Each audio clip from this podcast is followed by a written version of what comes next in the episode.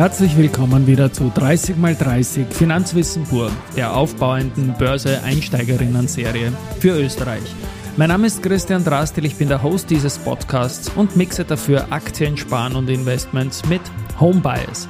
Gesendet wird auf Audio CD.at seit Woche 23 2023 und bis Woche 52 2023 jeden Thank God It's Monday um 18 Uhr. 30 Folgen, 30 Minuten. Es wird hier unabhängig vom Tagesgeschehen produziert und es bleibt immer spannend und heute wieder steuerlich und ich spiele den Finance Friday. Heute heißt es Happy Birthday, denn wir feiern den ersten Geburtstag unseres Podcasts. Deshalb haben wir uns heute auch für eine etwas andere Folge entschieden.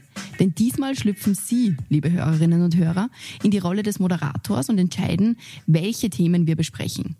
An dieser Stelle möchte ich mich auch gleich bei Ihnen allen für die unzähligen Fragen und Zuschriften bedanken, die wir über die verschiedensten Kanäle Facebook, LinkedIn und Instagram erhalten haben. Außerdem möchte ich die Gelegenheit kurz nutzen und mich bei Ihnen allen für Ihr reges Interesse in den letzten zwölf Monaten bedanken. Jetzt geht's aber los mit Ihren Fragen. Viel Spaß beim Hören.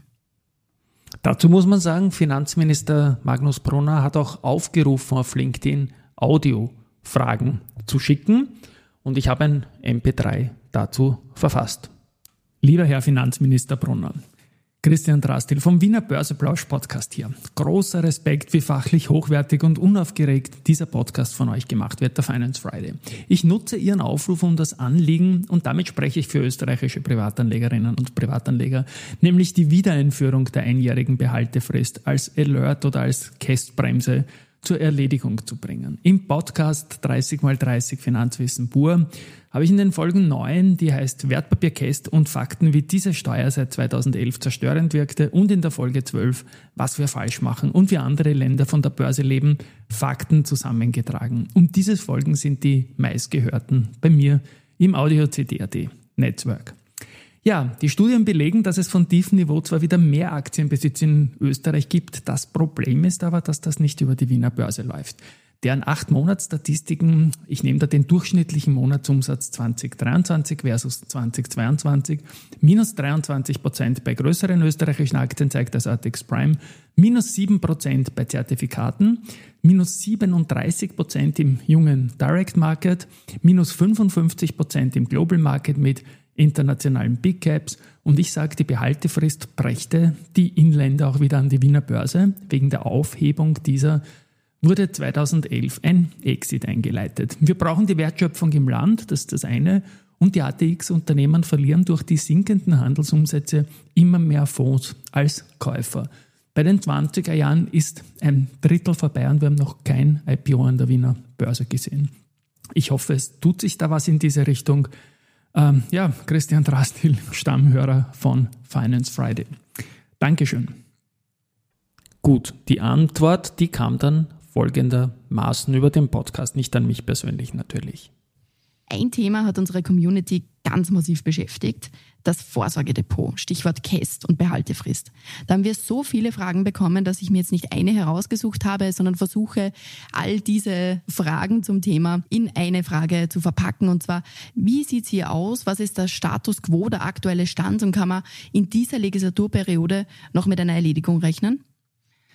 Ja, das ist eine sehr wichtige Frage. Ich kann gut verstehen, warum gerade dieses Thema unsere Hörerinnen und Hörer so intensiv beschäftigt und die meisten Fragen da auch gekommen sind, weil es um die Vorsorge geht und vor allem auch um den Ausbau und die Diversifizierung der Möglichkeiten, sein Geld auch anzulegen. Weil, und das ist in der Diskussion schon auch mitzubedenken, natürlich das Sparbuch und klassische Bausparvertrag nicht mehr ganz das sind, was sie einmal waren. Und gerade deshalb ist es wichtig, richtige Rahmenbedingungen auch für die Vorsorge am Kapitalmarkt zu schaffen, andere Möglichkeiten attraktiver zu gestalten. Und wir müssen den Menschen und ehrlich gesagt auch unserem Koalitionspartner ab und zu die Angst nehmen, dass es hier um Spekulanten geht, um Spekulation geht. Es geht dabei eben nicht um Spekulation, sondern es geht um die Vorsorge, es geht um die Attraktivierung des Kapitalmarktes auch. Und das ist eigentlich der Zugang, den wir haben insbesondere die private Altersvorsorge, die neben der staatlichen und der betrieblichen Altersvorsorge ein ganz wichtiger Baustein zur Sicherung des Lebensstandards auch im Ruhestand ist. Und das soll dadurch gefördert werden. Und unser Ziel ist es, den langfristigen Vermögensaufbau aber nicht die kurzfristige Spekulation zu unterstützen und gleichzeitig auch den anhaltenden Trend einer wachsenden Kapitalmarktbeteiligung zu beschleunigen. Also das geht ineinander über und spielt sehr eng zusammen. Und das halte ich für wichtig und genau deshalb kämpfe ich seit meinem Amtsantritt eigentlich für eine Kapitalertragssteuerbefreiung für Kursgewinne auf Wertpapiere und Fondsprodukte bei langfristigen Veranlagungen, also kurz gesagt für dieses sogenannte Vorsorgedepot. Und äh, vielleicht auch noch ganz kurz zur Dauer der Behaltefrist. Denn äh, ja, dem einen ist die Dauer zu lang, dem anderen sind vielleicht auch potenzielle Anlageprodukte zu eng gefasst. Das verstehe ich. Und bei der Dauer der Behaltefrist sind wir durchaus gesprächsbereit, aber man muss halt schon eines sagen, wenn wir hier etwas zustande bringen, dann setzen wir wirklich einen Meilenstein in der privaten Vorsorge. Ganz wichtig ist mir in diesem Zusammenhang auch zu erwähnen, dass das ja auch schon Teil des Regierungsprogrammes ist. Also das haben wir in den Regierungsverhandlungen eigentlich schon vereinbart. Und ich werde mich daher, das verspreche ich sozusagen, bis zum Ende der Legislaturperiode weiterhin massiv dafür stark machen, dass wir zu einer Einigung auch mit unserem grünen Koalitionspartner kommen. Ich glaube, dass das Thema enorm wichtig ist. Wir merken das auch an den Fragestellungen, an den Zuschriften, die wir bekommen. Und zwar geht das in alle Parteien auch hinein. Es ist bei allen Parteien ein wichtiges Thema. Und deswegen, glaube ich, sollten wir dranbleiben ich kämpfe auf jeden Fall dafür. Naja, die Antwort wurde in Richtung Vorsorgedepot gespielt einfach, obwohl auch viele, viele Fragen zur Behaltefrist da waren. Und dazu muss man ja sagen, ich zitiere Christoph Boschan. Die Behaltefrist steht im Regierungsprogramm. Regierungsprogramm ist umzusetzen, das ist ein normaler bürgerlicher Anspruch. Punkt.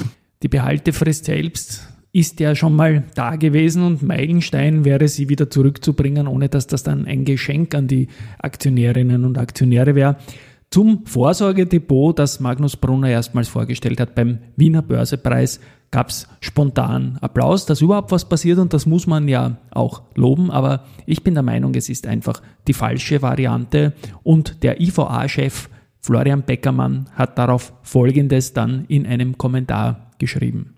Ich zitiere Beckermann. Als Finanzminister Magnus Brunner den neuesten Vorschlag zur Wiedereinführung der kästbefreienden Behaltefrist öffentlich machte, wusste er, was er tat. Der Wiener Börsepreis stand vor der Tür. Dort versammelte sich die Kapitalmarktszene, die professionell mit Käst zu tun hat. Das sorgte für gute Stimmung und Applaus. Doch die Freude wich schnell der Ernüchterung. Gleich vorab, der neue Vorschlag des BMF ist mutlos mit Nähe zum sinnlos. Die Hand des Staates in der Brieftasche des Aktionärs bleibt langfristig. Das Modell scheint in der Form ein Papiertiger. Man muss sich fragen, ob das Regierungsprogramm zur Entlastung des Aktionärs noch umgesetzt werden kann. Was zwischen Schwarz-Grün verhandelt wird? Nach Brunner liegt eine Variante mit einer zehnjährigen Behaltefrist in Form eines Kontomodells vor. Auf individuelles Konto wird angespart und tesoriert. Unklar ist bisweilen, ob fristunabhängig bei Rentenantritt steuerbegünstigt ausgezahlt werden kann. Offen ist auch, welche Summen ins Konto eingebracht werden können. Immens wichtige Punkte, denn der Rentenantritt oder Krankheit etc. können vorzeitige Auszahlungen nötig machen. Die Einbringungssummen sind für die Großkapitalvertreter von hoher Relevanz. Woran scheitert die alte Lösung? Bis 2012 galt die alte kästbefreiende Behaltefrist von einem Jahr. Danach konnte steuerfrei veräußert werden. Von vielen Anlegern wird diese Lösung bis heute bevorzugt. Doch hatte die rot-schwarze Regierung damals in Verbindung mit der Endbesteuerung sich auf eine verfassungsrechtliche Absicherung geeinigt. Nach Ansicht der Steuerexperten geht daran bis heute nichts vorbei. Einzige Ausnahme Altersvorsorge. Darin wird die kästbefreiende Behaltefrist nun gestopft. Anstatt also die Verfassungsschranke für eine Steuererleichterung im Konsens aufzuheben, diskutiert man mutlos ums Schlupfloch Altersvorsorge herum. Administrieren sollen das die Banken.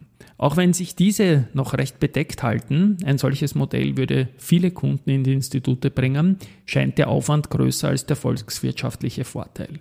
Stellen sich diese quer, die Banken, ist diese Diskussion ohne dies fast sinnlos. Fazit, etwas wäre besser als nichts, könnte man denken. Doch würden sich erst in zehn Jahren die Effekte dieser Steuererleichterung unter Anführungszeichen zeigen. Bis dahin wird der Anleger auf eine bessere Lösung kaum hoffen können. Es droht eine politische Sackgasse. Angesichts der Komplexität ein wenig attraktiver Vorschlag. Besser nichts als das, wenn er denn überhaupt eine Chance auf Umsetzung hat. Nötige Lenkungseffekte, die man mit der nationalen Steuerbefreiung verbinden könnten, fehlen ebenso. Die Legislaturperiode schwingt in Richtung Wahlkampf. Der Umsetzungsdrang nimmt dort traditionell ab. So, Ende vom, vom Beitrag Input Florian Beckermann. Seither hat man eigentlich nichts mehr gehört bis zu dieser 50. Folge vom Finance Friday Podcast. Und ja, wir haben ja sowas ähnliches schon mal gehabt und ich glaube, niemand würde sich auf so ein Vorsorgedepot freuen aus der Investorenlandschaft. Äh, vielleicht bis auf jene Player im Markt, die Christoph Boschan in einer Replik auf die alten Modelle, die dann alle ausgestoppt worden sind, äh, nennt. Aber das spiele ich jetzt auch mal ein. Ganz ehrlich, das ist ja, äh, das ist ja grotesk, ja. Ähm, das ist ja ein Konstruktionsfehler, der politisch gewollt ist, ja. Also äh, das, das da wissen wir. Der deutschsprachige das Raum ja ganz wir, weit vorne, also mit Kapitalgarantien in diesen Instrumenten. Und meine Damen und Herren, also das ist schon phänomenal, ja, wie man dafür politische Mehrheiten findet. Es ist, weil es berührt ja derartige ökonomische Grundgesetze. Die Lebensrisiken, die individuellen wie die Unternehmensrisiken, bestimmen die Kapitalkosten. Die Kapitalkosten der Unternehmen sind die Renditen der Anleger. Wenn ich mich politisch entscheide, das Risiko auf Null zu senken, ja, wo soll denn die Rendite daherkommen? Wo soll sie denn herkommen? Wie geht das? Und dass man dafür politische Mehrheiten findet und ganze Pensionssysteme darauf errichtet, auf dieser Grundidee, es will mir nicht in den Kopf, das ist vielleicht ein Ausdruck äh, dringend äh, notwendiger äh, ökonomischer Bildung an der Stelle. Und noch eins dazu macht, ja, also du nimmst diese, du nimmst, du nimmst das Risiko raus, du senkst, du senkst die Rendite auf null und jetzt erlaubst du noch den Vertrieb und diversen anderen Institutionen die Gebühren dafür zu vereinnahmen, ja. Und dann sieht es so aus, wie das bei Ihnen in den Depots aussieht. Ja. Also das ist immer, wenn es dann eine komplizierte Lösung gibt mit sehr, sehr viel Bürokratie, dann verdienen die Banken, die Leute kennen sich nicht aus, sind höchstwahrscheinlich gefangen in relativ kleinen Sizes. Und diese ganze Financial Literacy Freiheit, selbst entscheiden zu können, wie das bei der Behaltefrist der Fall war, die geht da irgendwie flöten. Und ich habe dazu auch mit dem Robert Ottel gesprochen und zwar nicht in seiner Funktion als CFO der Föstalpine, sondern als Präsident des Emittentenverbands in Österreich des Aktienforums und auch was der Robert sagt, ist da sehr, sehr interessant und durchaus intensiv auch im Wording. Ich glaube, der Kapitalmarkt hat eine riesige Bedeutung für einen Wirtschaftsstandort. Es ist, ich glaube, wir alle unterschätzen das nach wie vor. Also, und ich habe es vorher erwähnt, Zugang zum Kapitalmarkt in Krisen, in Expansion ist ganz, ganz wichtig für Unternehmen. Der österreichische Kapitalmarkt ist halt eher klein. Das ist schon einmal grundsätzlich ein Nachteil. Aber wegen dieser Bedeutung für den Wirtschaftsstandort tun wir alles, um das zu fördern. Wir als Aktienform machen auch regelmäßig Umfragen, wie könnte man den Personen motivieren, in Aktien zu investieren. Und jetzt kann man das gut finden oder schlecht, aber die Österreicher sind ein bisschen so getriggert mit Steuererleichterungen, mhm. ist das Hauptmotiv. Ja. Das ist, äh, äh, manchmal denke ich mir, egal was dahinter steht, wenn es eine Steuererleichterung ist, dann machen wir das. Und das gilt auch für den, fürs Investieren am Kapitalmarkt. Und da hatten wir natürlich früher mit der Behaltefrist ein attraktives Instrument, mit der einjährigen Behaltefrist.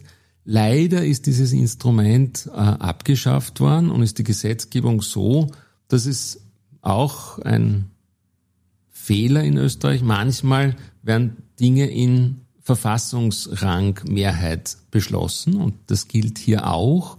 Und damit ist eine Änderung dort sehr schwierig. Aber ich glaube, wir, wir als Aktienform glauben daran, dass eine, eine steuerliche Entlastung der Aktiengewinne, und es ist ja ein großes Risiko, auch ein großes Risiko am Kapitalmarkt da, dass man das incentivieren sollte, dieses Risiko zu nehmen, incentivieren sollte, langfristig für sich selbst vorzusorgen. Und wir haben jetzt viele, viele Jahre von Niedrigzinsen erlebt. Äh, ich, ich glaube, es ist für alle, die sich irgendwie damit auseinandersetzen, ist es ein No-Brainer, am Kapitalmarkt investiert zu sein und nicht ein Sparbuch zu verwenden. Mhm. Äh, nichtsdestotrotz sind wir in Österreich dem sehr fern und deswegen glaube ich, wäre so eine äh, Intensiv Incentivierung sinnvoll.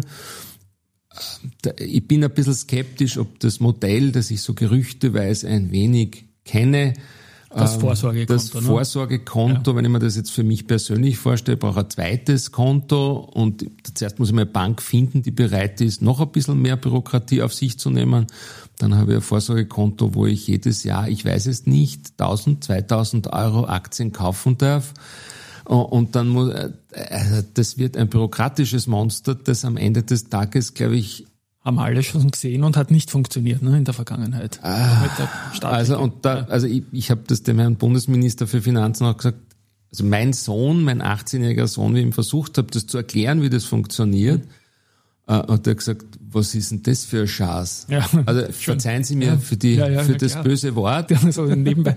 Nein, nein, es ist. Aber das ist also das ist meine ich glaube, ja. Äh, wenn's rechtlich keine andere Variante gibt, okay, aber dann muss man alles dazu tun, um alle Möglichkeiten, die man hat, so auszuschöpfen, dass sie möglichst unbürokratisch und möglichst offen sind. Ja. Und dann, dann bin ich sehr dafür. Ich bin ja in der Tonalität immer so vorsichtig, weil oft von Steuerzuckerln gesprochen wird, von Förderung und so weiter. Das klingt so, als würde man da Geld kriegen, wenn man Aktien kauft. In Wahrheit geht es ja nur darum, dass man nicht noch eine zusätzliche Besteuerung hat nach der Dividende. Wir haben jetzt gesehen, die Dividenden bringen neunmal mehr dem Finanzminister als Kursgewinne. Okay, jetzt kann man sagen, die letzten Jahre waren jetzt überschaubar lustig von den Kursgewinnen her. Aber ich bin ja der Meinung, dass wir mehr Aktionärinnen, Aktionäre in österreichische Aktien auch brauchen. Dann ist auch die Käst schön da über die Dividenden, die ihr alle bezahlt. Und Zuckerl hat es früher mal gegeben, in dem junge Aktien aus Kapitalerhöhungen oder sowas oder Genussscheinfonds tatsächlich gefördert wurden äh, über Reduzierung der Steuer. In dem Fall geht es ja nur um etwas Neues. Ich möchte das immer nur dazu sagen, dass es da nicht so, wie manche Parteien behaupten, ein Zuckerl für Aktionäre ist. Wir kriegen was geschenkt, wenn wir Aktien kaufen oder so. Davon sind wir weit weg. Aber es ist halt ein sehr, sehr äh, polemisch diskutierbares Thema und ja, ich habe da schon ja. Ah, sehr schwierige ja. Diskussionen. Da geht es gar nicht drum, um brauchen wir einen Kapitalmarkt, was bringt er für die Wirtschaft, ist er notwendig, sondern es ist als na, ja. das ist die, die, Spielwiese der Superkapitalisten, was heutzutage überhaupt nicht mehr stimmt. Wir haben ja als Aktienform auch die, die Umfrage, eine sehr detaillierte und qualifizierte Umfrage gemacht, wie viele Österreicher am Kapitalmarkt investiert sind. Und das sind deutlich mehr, als jeder glauben würde. Es gibt da einen deutlichen Unterschied zwischen Männern und Frauen. Bei Männern 32 Prozent, bei Frauen 18 Prozent. Aber es ist viel mehr als nur, das ist der böse Couponschneider, der auf dem dicken Geldsack sitzt, sondern das ist in der breiten Bevölkerung angekommen, die für sich selber vorsorgen wollen und erkennen, dass es die vernünftigste Variante ist. Mhm. Ich bin dankbar für diese konkreten Ausführungen. Auch glaube allerdings, dass es auch früher nicht die unter Anführungszeichen Reichen waren, die österreichischen Aktienbesitzer. Die haben immer schon andere Möglichkeiten gehabt. Für uns Normalsterbliche wie mich zum Beispiel, sage ich jetzt mal, gab es die Möglichkeiten allein schon aus Spesengründen früher nicht äh, aus Österreich herauszuschauen. Weil wenn es da US-Aktie um 1000 Schilling kauft, hast du 100 Schilling Spesen gehabt. Ja. Ich glaube auch, dass die, die Frage der Cast ja. möglicherweise Sie und mich betrifft, ja. aber die wirklich, die, die da gemeint sind mit den dicken Couponschneidern und die auf den Geldsäcken sitzen, die haben sowieso ganz andere Möglichkeiten, auch Steuern zu vermeiden. Ganz genau. Und deswegen glaube ich, ist diese Diskussion, und man sieht es ja jetzt auch auf der großen Beteiligung junger Menschen vor allem und quer über alle Parteien und die Grünen sind vorne, zum Beispiel beim Aktieninteresse. Vorsorgekonto, letzter Punkt noch. Es schwingt auch immer so mit, dass da irgendwie manche Kategorien an, an Anlagemöglichkeiten, Aktien, Wertpapiere bevorzugt werden könnten. Stichwort grün oder so. Ich würde mich ja freuen, wenn man sagt, okay, wenn schon Vorsorgekonto, dann soll es wenigstens als heimische Wertschöpfung in österreichische äh, börsennotierte Unternehmen fließen. Kannst du dir vorstellen, dass es auch in diese Richtung gehen könnte? Ich, ich kann mir alles vorstellen. Mhm. Ich kann mir vorstellen, Green Investments, wobei ich dann immer sage, lieber wäre man ESG als Green, weil es ist schon noch eine kleine ja. Differenzierung und Nachhaltigkeit ja. ist nicht nur grün. Ähm, ich kann mir vorstellen, heimische Unternehmen, alles, was sozusagen Bevorzugung ist, ist gut für den österreichischen Kapitalmarkt. Wenn es österreichische Unternehmen möglich ist, ist es doppelt gut. So, das war der Talk mit dem Robert Ottl, Präsident Aktienforum. Und in eine ähnliche Richtung geht der Florian Beckermann, diesmal mit Otto und diesmal spreche ich ihn nicht ab. Also sowohl mit Robert Ottl als auch mit Florian Beckermann hatte ich so einen Börse People Podcast Und das ist jetzt ein Beitrag zum gleichen Thema, wo wir jetzt zuletzt waren, äh, vom Florian Beckermann. Ich könnte mir schon vorstellen, dass man äh, sich dafür Investitionen in österreichische Aktien, ähm, dass man da eine Lösung erarbeiten kann. Ja, das klingt einmal auch spannend. Das wäre es nämlich. Also Bottomline ist, man sollte es so einfach wie möglich halten. Ein deutscher Kollege, der Christian Röhl, der sich die Märkte ganz besonders genau ansieht, hat zum Beispiel vorgerechnet, 17 Jahre Riester-Rente, super ambitioniert, 36.000 Euro eingezahlt und kein Cent Rendit. Und selbst mit einem iShares DAX ETF mit 175 Euro im Monat von 2006 bis 2023 hat man aus diesen 36.000 Euro, was den 175 im Monat äh, entspricht, 61.400 gemacht und so gut ist der DAX auch nicht gelaufen. Also unverändert zu äh, 80 Prozent plus.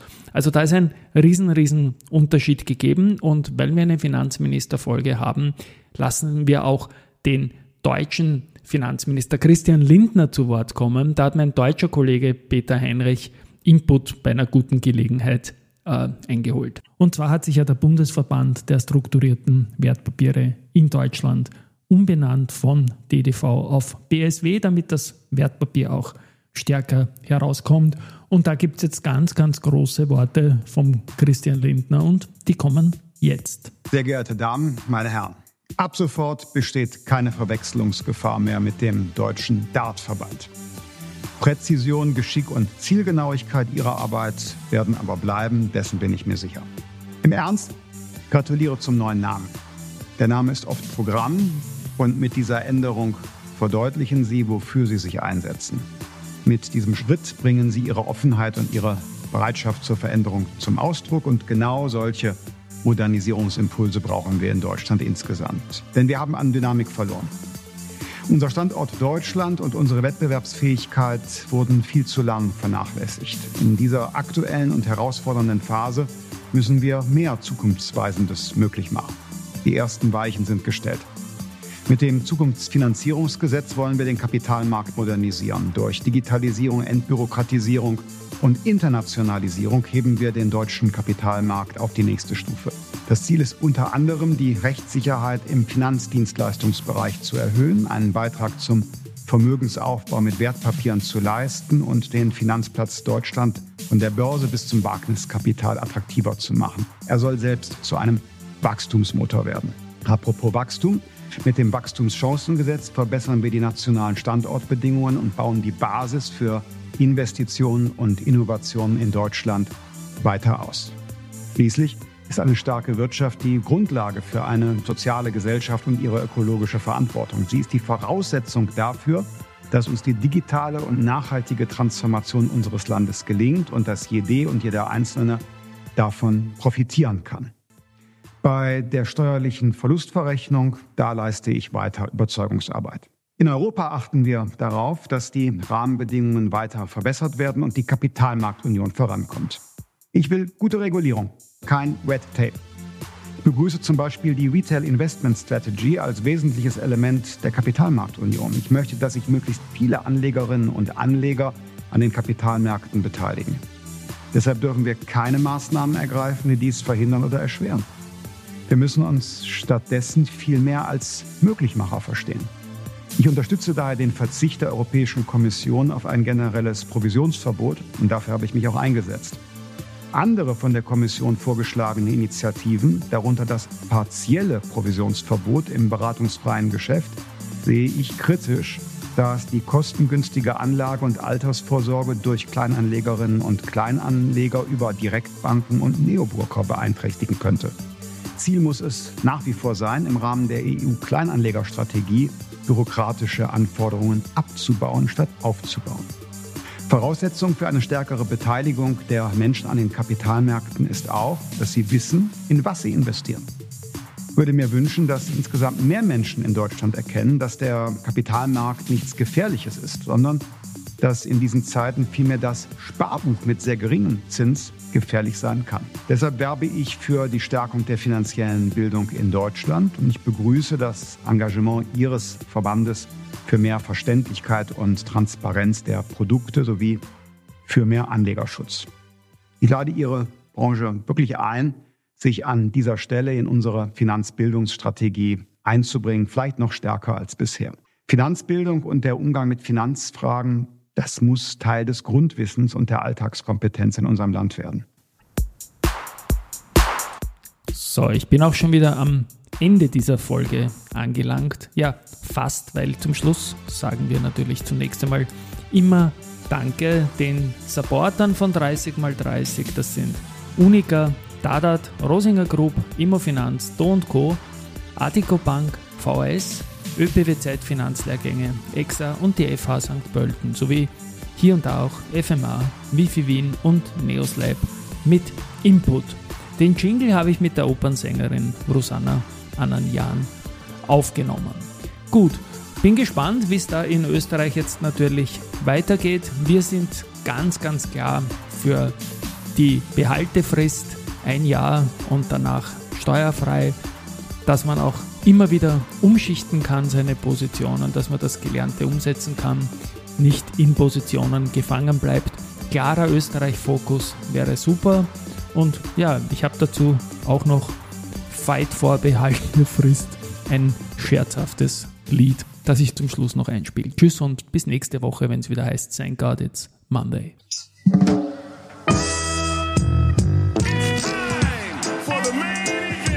Fight the frist. Fight the frist. Let's make Austrians invest Send the cast to outer space. This will end the market space. Bring back freedom after one year to enjoy your trade with a beer. Financial literacy at its best is a self-motivated test. Die Behaltefrist steht im Regierungsprogramm. Regierungsprogramm ist umzusetzen, ist normaler bürgerlicher Anspruch. Punkt. Die Behaltefrist steht im Regierungsprogramm. Regierungsprogramm ist umzusetzen, ist normaler bürgerlicher Anspruch. Punkt.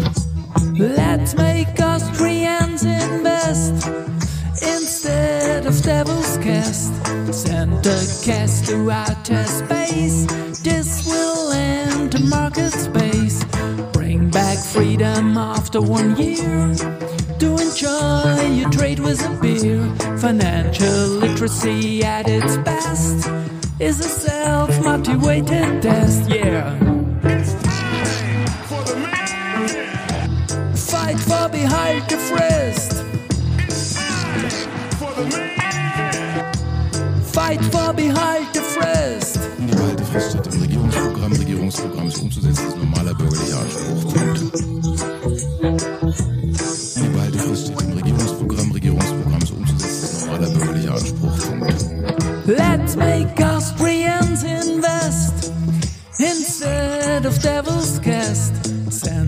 Cast to outer space. This will end the market space. Bring back freedom after one year. To enjoy your trade with a beer. Financial literacy at its best is a self-motivated test. Fight for the hide. Fight for behind the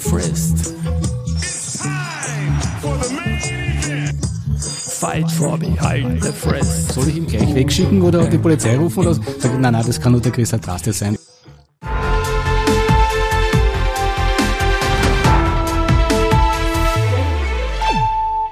Börsenradio Network AG Marktbericht Wir freuen uns jetzt schon auf den neuen Marktbericht. Hallo, hier ist Peter Heinrich vom Börsenradio. Ich freue mich, dass Christian ab 2024 exklusiv für unseren Börsenradio To Go Podcast einen Mittagsbericht zum DAX 40 und 40 Unternehmen aus Österreich einsprechen wird.